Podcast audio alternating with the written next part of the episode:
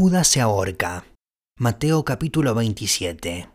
Muy de mañana, todos los jefes de los sacerdotes y los ancianos del pueblo tomaron la decisión de condenar a muerte a Jesús.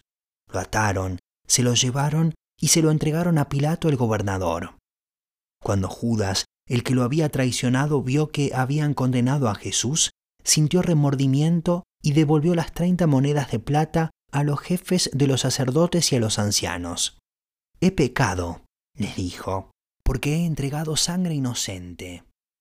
¿Y eso a nosotros qué nos importa? respondieron. Allá tú. Entonces Judas arrojó el dinero en el santuario y salió de allí. Luego fue y se ahorcó. Los jefes de los sacerdotes recogieron las monedas y dijeron, La ley no permite echar esto al tesoro, porque es precio de sangre. Así que resolvieron comprar con ese dinero un terreno conocido como Campo del Alfarero, para sepultar allí a los extranjeros. Por eso se le ha llamado Campo de Sangre hasta el día de hoy. Así se cumplió lo dicho por el profeta Jeremías. Tomaron las treinta monedas de plata, el precio que el pueblo de Israel le había fijado, y con ellas compraron el campo del alfarero, como me ordenó el Señor. Jesús ante Pilato.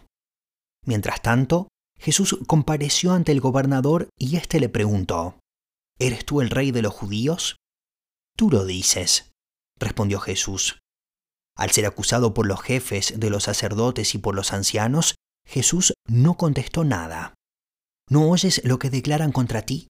le dijo Pilato. Pero Jesús no respondió ni a una sola acusación, por lo que el gobernador se llenó de asombro.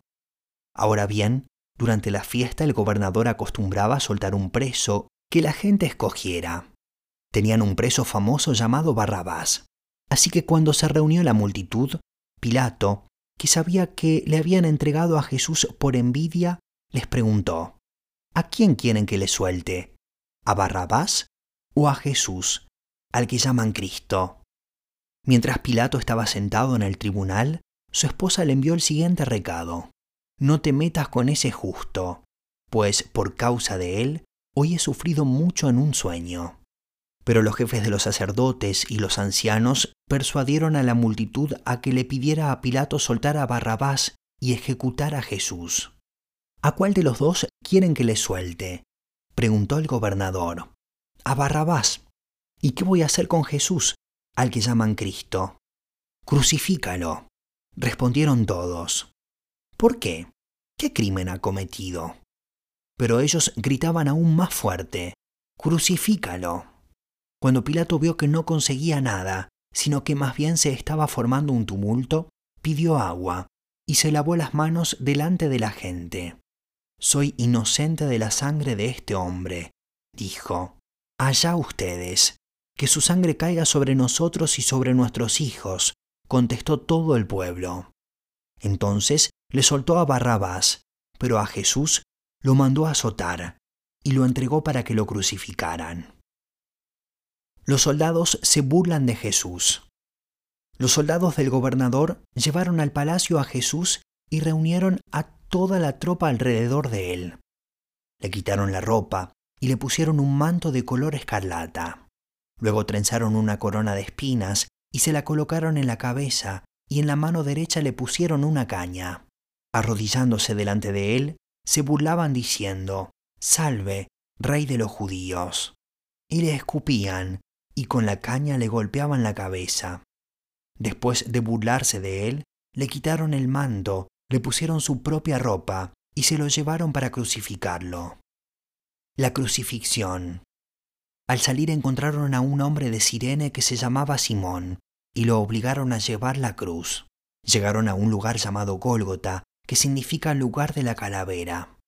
Allí le dieron a Jesús vino mezclado con miel, pero después de probarlo, se negó a beberlo. Lo crucificaron y repartieron su ropa echando suertes, y se sentaron a vigilarlo. Encima de su cabeza pusieron por escrito la causa de su condena. Este es Jesús, el rey de los judíos. Con él crucificaron a dos bandidos, uno a su derecha y otro a su izquierda. Los que pasaban meneaban la cabeza y blasfemaban contra él. Tú, que destruyes el templo y en tres días lo reconstruyes.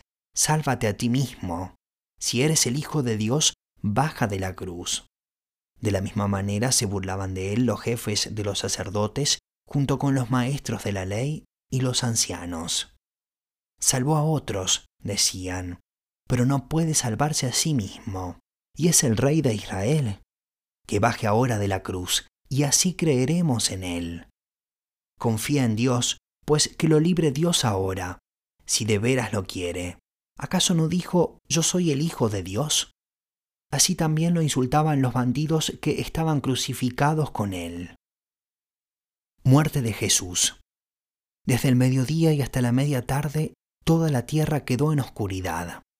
Como a las tres de la tarde, Jesús gritó con fuerza, Elí, Elí, lama sabactani, que significa Dios mío, Dios mío, ¿por qué me has desamparado?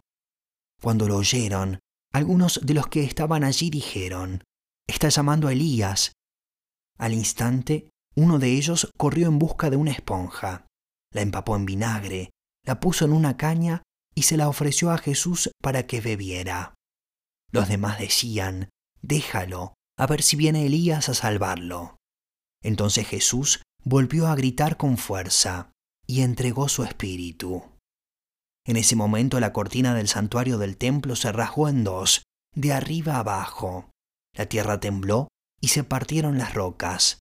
Se abrieron los sepulcros y muchos santos que habían muerto resucitaron. Salieron de los sepulcros y después de la resurrección de Jesús, entraron en la ciudad santa y se aparecieron a muchos. Cuando el centurión y los que con él estaban custodiando a Jesús vieron el terremoto y todo lo que había sucedido, quedaron aterrados y exclamaron, verdaderamente este era el Hijo de Dios. Estaban allí, mirando de lejos muchas mujeres que habían seguido a Jesús desde Galilea para servirle. Entre ellas se encontraban María Magdalena, María, la madre de Jacobo y de José, y la madre de los hijos de Zebedeo. Sepultura de Jesús. Al atardecer, llegó un hombre rico de Arimatea llamado José, que también se había convertido en discípulo de Jesús. Se presentó ante Pilato para pedirle el cuerpo de Jesús y Pilato ordenó que se lo dieran. José tomó el cuerpo, lo envolvió en una sábana limpia y lo puso en un sepulcro nuevo de su propiedad que había cavado en la roca. Luego hizo rodar una piedra grande a la entrada del sepulcro y se fue. Allí estaban sentadas frente al sepulcro María Magdalena y la otra María. La guardia ante el sepulcro. Al día siguiente, después del día de la preparación, los jefes de los sacerdotes y los fariseos se presentaron ante Pilato. Señor, le dijeron, nosotros recordamos que mientras ese engañador aún vivía dijo, a los tres días resucitaré.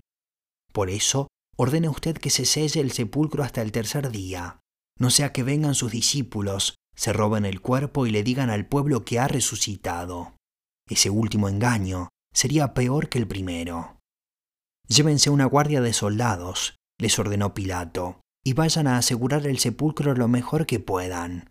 Así que ellos fueron, cerraron el sepulcro con una piedra y la sellaron, y dejaron puesta la guardia.